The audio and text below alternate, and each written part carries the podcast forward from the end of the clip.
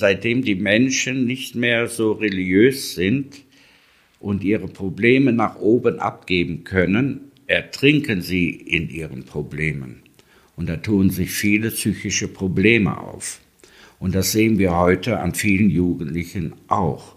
Sie wissen nicht, wozu und wohin und wofür sie eigentlich leben.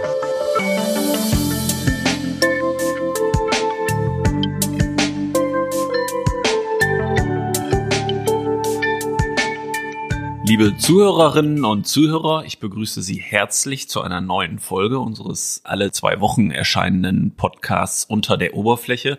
Ich bin Olaf Kupfer, stellvertretender Chefredakteur der Westdeutschen Zeitung und ich bin heute zu Gast im Kloster. Zu Gast im Kloster Steinhaus bei Bruder Dirk, der hier als letzter Kreuzherr im, im Kloster Steinhaus in, im Wuppertaler Stadtteil Beinburg lebt. Bruder Dirk, warum leben Sie alleine im Kloster? Weil kein Nachwuchs mehr kommt und die Alten verstorben sind. Das heißt, seit wann leben Sie alleine im Kloster? Seit 2014 bin ich alleine. Und wie viele haben vorher mit Ihnen hier gelebt? Zuletzt waren wir noch zu dritt. Sie sind Kreuzherr. Das ist ein katholischer Orden ähm, erzählen Sie uns ein bisschen, was macht die Kreuzherren aus? Was unterscheidet sie von anderen ähm, katholischen Orden? Ja, wir wurden 1210 gegründet und im Gegensatz zu anderen Orden dieser Zeit, wie den Templern und so weiter, waren wir nicht militärisch organisiert, sondern unser Ordensgründer wollte nicht mit dem Schwert den Glauben verbreiten, sondern durch Wort und Tat.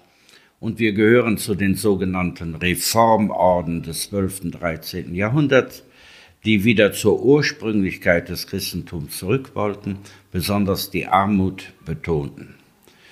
Und unsere Devise ist in Cruce Salus, im Kreuz ist Heil.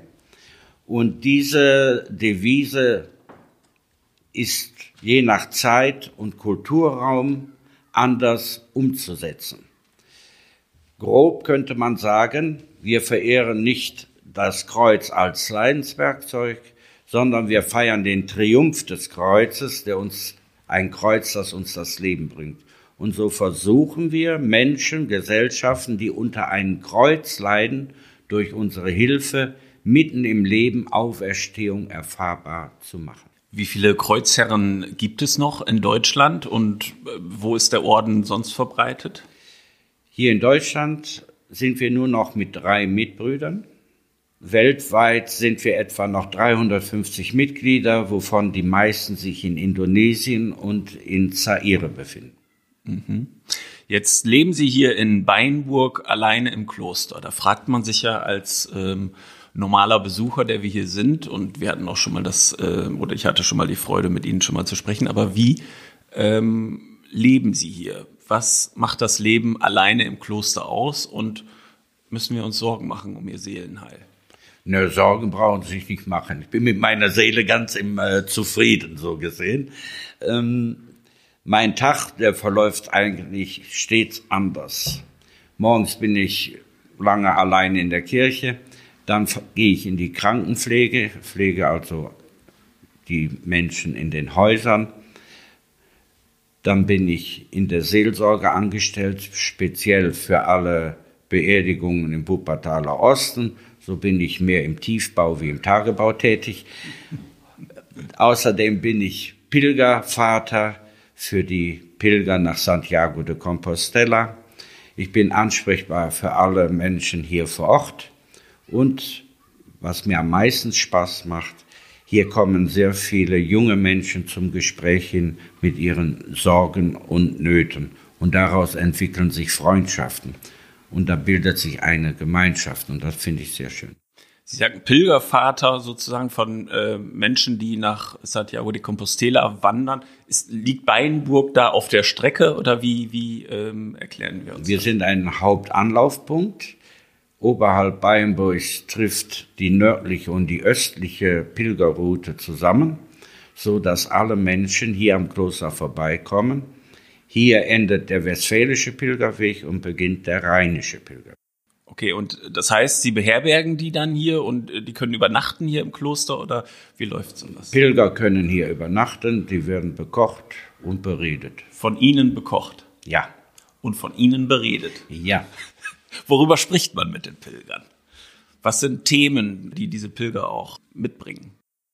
Gerade bei den jungen Leuten sind die Gründe, dass sie pilgern, meist negative Erfahrungen, Krisenzeiten, Umbruchzeiten.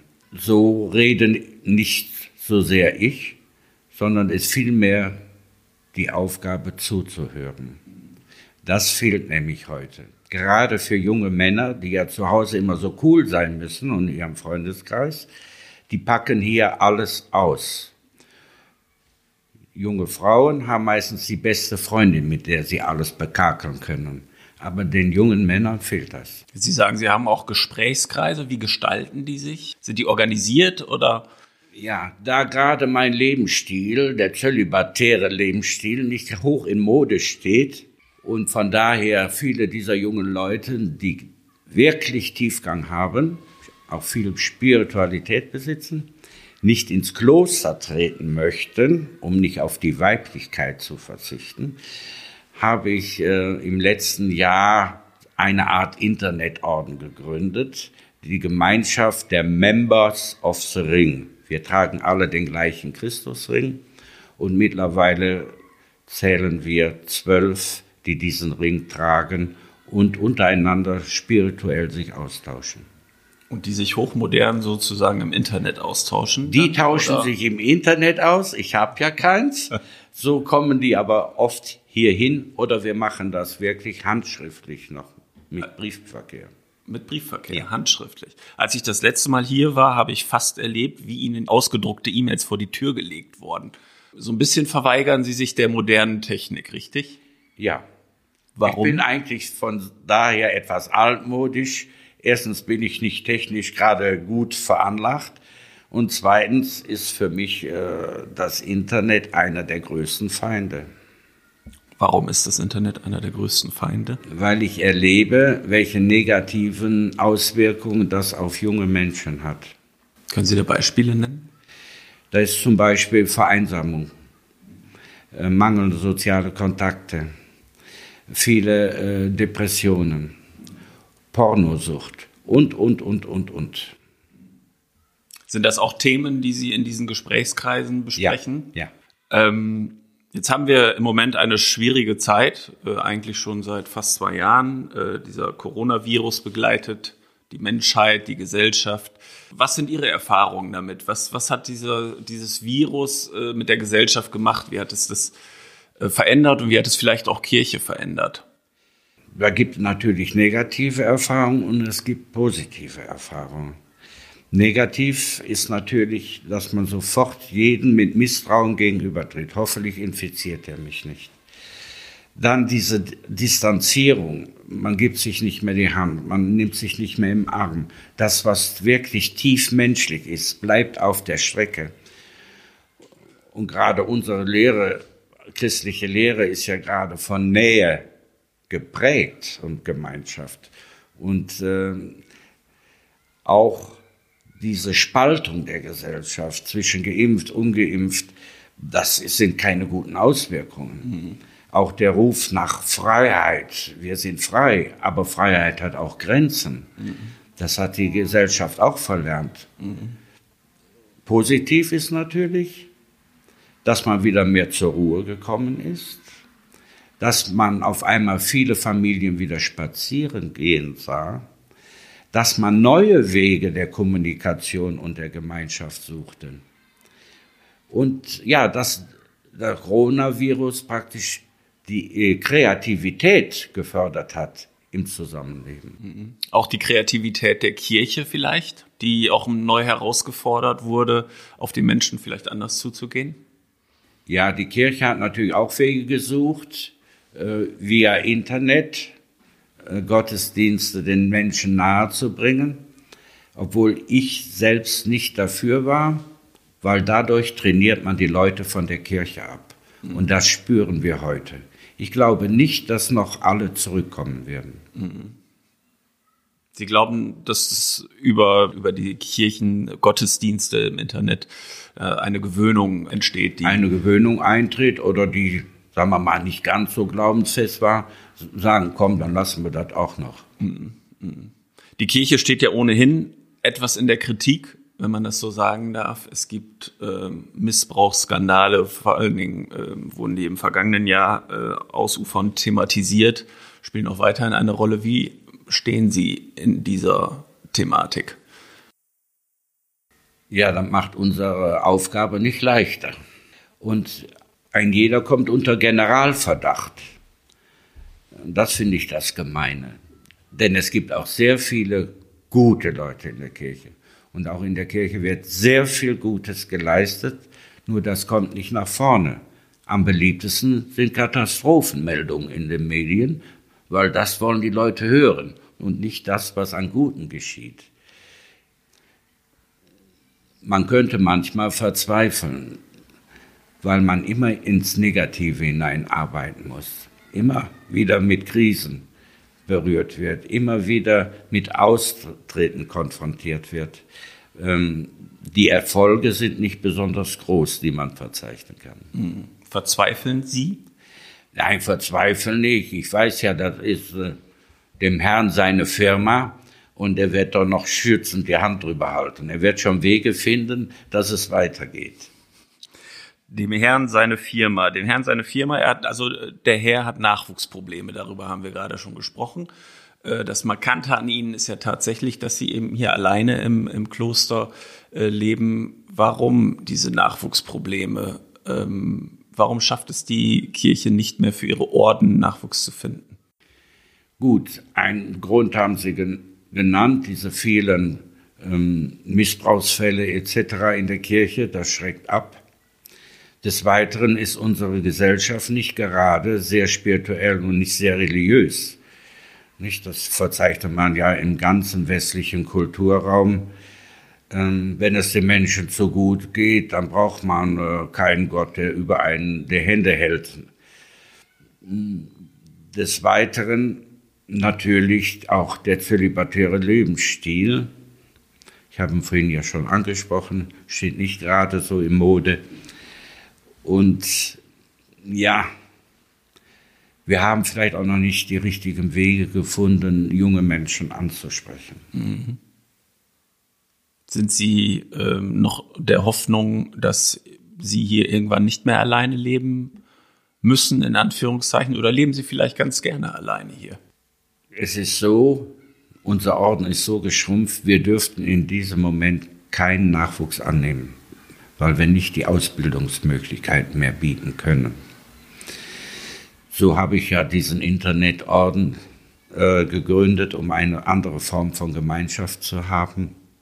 Natürlich ist es schade, dass ich nicht mehr in der Gemeinschaft lebe. Auf der anderen Seite, muss ich ehrlich sagen, genieße ich auch die Freiheiten, die mir dadurch gegeben sind. Ich bin nicht mehr zeitlich gebunden. Sie können sich Ihren Tag selbst einteilen. Genau. Jetzt leben Sie in Beinburg hier unter den Menschen und ich glaube, Sie kommen auch aus Beinburg, wenn ich das äh, richtig weiß. Ähm, wie ist Ihr Verhältnis zu den Menschen? Wie sind Sie eingebunden hier in den, in den Ortsteil oder Stadtteil? Ja, man kennt eigentlich jeden, nicht? Äh, jeden Hund, jeden Strauch, jeden Baum.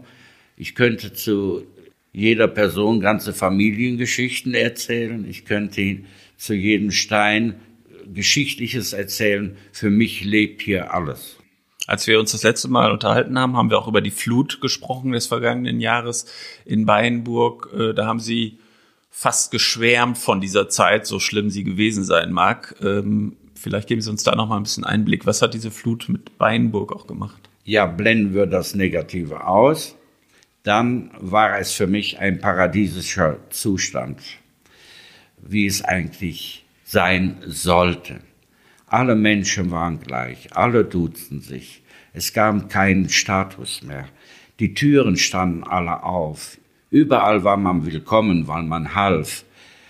Das war ein großes familiäres Zusammenleben, nicht nur mit den Bewohnern des, der unteren Bayernburg, sondern auch mit allen Helfern. und insbesondere mit den Kontingenten der Bundeswehr, wo ganz tolle Kerle darunter waren und wirklich Freundschaften entstanden sind.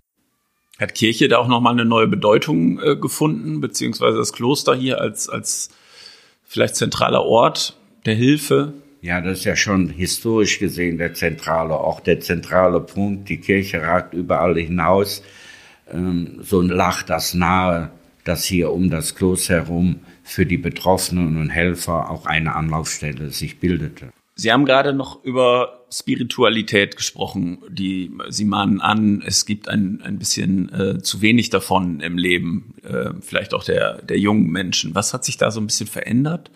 Vielleicht und äh, was würden Sie sich wünschen? Was ähm, macht diese Spiritualität aus? Wie würde sie auf Menschen wirken, wenn mehr davon da wäre? Also ein weites Feld. Ähm, sie haben Zeit.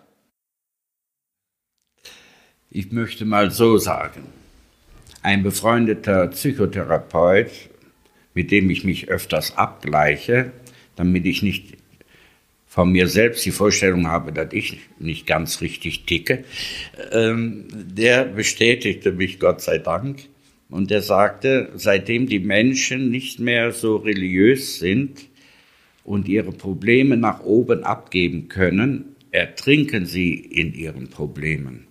Und da tun sich viele psychische Probleme auf. Und das sehen wir heute an vielen Jugendlichen auch.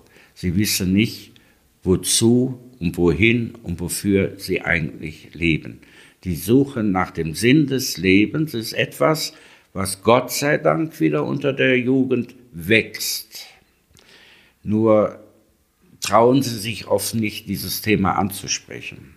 Und so bin ich ja froh, dass viele nach hier kommen um danach fragen. Und wenn, wenn wir über diesen Sinn des Lebens sprechen, was ist der Sinn des Lebens? Für mich ist es in einem Bild ausgedrückt. Wenn Jugendliche mich danach fragen, dann nehme ich sie abends mit draußen auf den Friedhof, die dunkelsten Stellen in Bayernburg, und weise auf den Mond. Ich sage, und das ist der Sinn des Lebens. Sei Mond. Was will ich damit sagen? Der Mond scheint nur, weil er vom Zentralgestirn der Sonne angeschienen wird. Der Mond reflektiert das Licht, damit es hier etwas heller wird in der Nacht. Und so sollen auch wir die Liebe und Güte Gottes, unserem Zentralgestirn, der Sonne unseres Heils, auf uns scheint, sollen wir das in dieser Welt abstrahlen. Mond sein, Licht sein für andere, die Liebe, die wir von Gott empfangen, weitergeben. Wenn man das tun will, hat man das ganze Leben lang zu tun. Jetzt beginnen wir gerade ein neues Jahr, 2022. Viele Menschen fassen sich Vorsätze an, äh, an dem Beginn eines neuen Jahres. Was sind Ihre Vorsätze für 2022? Ich mache nie Vorsätze, weil ich weiß, die kippen schnell wieder um. Lässt man besser bleiben. Bruder Dirk, wenn ich mich hier so umschaue im Kloster, ähm, fällt mir zuerst ihr fast spektakuläres Zimmer auf. Ähm, mit vielen Devotionalien, glaube ich, aus alten Klöstern. Und äh, ich glaube auch in diesem, in diesem Zimmer äh, findet ihr Leben statt. Können Sie das mal so ein bisschen beschreiben, wie Sie hier leben? Ja, ich will mal so beschreiben. Viele Menschen, die meinen Wohnraum zum ersten Mal betreten, sind zunächst überrascht und wollte ich in Kürze beschreiben, wie das Zimmer aussieht, würde ich sagen, Wohlfühlatmosphäre in musealem Ambiente mit individueller Ausstrahlung. Hier fühlt sich ein jeder und soll sich auch ein jeder direkt zu Hause fühlen, um so eine gute Gesprächsatmosphäre zu schaffen, Vertrauen zu wecken und Offenheit zu ermöglichen. Etwas, was für mein Selbstverständnis als Ordensbruder sehr wichtig ist. Gastfreundschaft oder noch besser gesagt Gastfreiheit. Das sind hohe klösterliche Ideale, welchen Menschen, die mich besuchen, hier erfahren können, um ein Gespräch bitten oder als Pilger und Gast bei mir verweilen. Sie haben hier auf der, auf der einen Seite, wenn ich das mal beschreiben darf, im Winkel Ihren Schreibtisch. Ich glaube, hier ist der, Arbeits, ja. hier ist der Arbeitsplatz. Und das letzte Mal haben Sie mir gesagt, in der Mitte ein kleiner Tisch. Der das Wohnraum und, und Gesprächsraum. Diagonal gegenüber steht ein bemerkenswertes Bett. Ja, ein Bauernbett aus dem Westerwald in Himmelblau mit Blümchen. Und da passen Sie auch noch rein. Noch pass ja, ich schrumpfe ja, da passe ich immer besser da rein. Und mittendrin im Raum ein Fernseher als profaner Mittelpunkt sozusagen in einem geistlichen Ambiente. Das ist ein Erbstück eines meiner Mitbrüder. Der hatte diese großen Fernseher, damit er überhaupt noch etwas sehen konnte und er religiöse Sendungen im Fernsehen verfolgen konnte, als er nicht mehr den Raum verlassen konnte. Und was ist in diesem Raum ein Gegenstand, an dem Ihr Herz besonders hängt? Oh, das ist schwierig, weil alles für mich Bedeutung hat. Am sinnbildlichsten für mich, was auch meine Arbeit eigentlich beeinflusst, ist das Bild hinter ihnen, ein bäuerliches Bild. Drei Pferde ziehen den Flug und ein Bauer äh, steht an diesem Flug. Für mich Sinnbild für die heilige Dreifaltigkeit, die mit Hilfe des Menschen die Erde bestellt. Und wenn wir zuletzt noch mal äh, darüber sprechen, was wir gerade schon mal angesprochen haben, die Kirche vielleicht in der Krise, wenn Sie sich mit sich selbst und Ihrem Glauben beschäftigen, ähm, verzweifeln Sie dann oft an dieser Kirche oder wie retten Sie sich sozusagen in, in Ihrer äh, Standhaftigkeit zum Glauben? Für mich ist zunächst einmal der Glaube etwas sehr Persönliches. Und dafür brauche ich nicht unbedingt Institutionen. Institutionen sollen eigentlich nur helfen, den Glauben zu transportieren über die Generationen hinweg. Ohne Institutionen ging die Botschaft schnell unter. Aber der persönliche Glaube, das ist das Wichtigste. Und trotz aller negativen Erfahrungen in der Kirche behalte ich doch meine ganz persönliche Verbindung mit Gott und versuche daraus mein Leben zu gestalten. Und welchen Weg hat vor allem die katholische Kirche noch zu gehen, äh, vielleicht auch im kommenden Jahr, wo wir gerade am Jahresanfang sind, um verlorenes Vertrauen wieder zurückzugewinnen? Vor allen Dingen hoffe ich, dass die Kirche authentischer wird, dass das, was geschrieben steht, was gelehrt und bepredigt wird, auch in die Tat umgesetzt wird. Da klafft meines Erachtens eine große Kluft. Wie können Sie darauf Einfluss nehmen? Ich kann überhaupt nicht Einfluss nehmen. Ich kann nur das tun, was ich tun kann. In meinem Umfeld. Bruder Dirk, herzlichen Dank, dass wir hier sein durften. Es war mir eine große Freude, mit Ihnen zu sprechen und auf ein Wiedersehen. Ja, kommen Sie gern vorbei und wenn Sie Single sind, herzlich willkommen im Club der Zölibatären. Dies ist ein Podcast der WZ.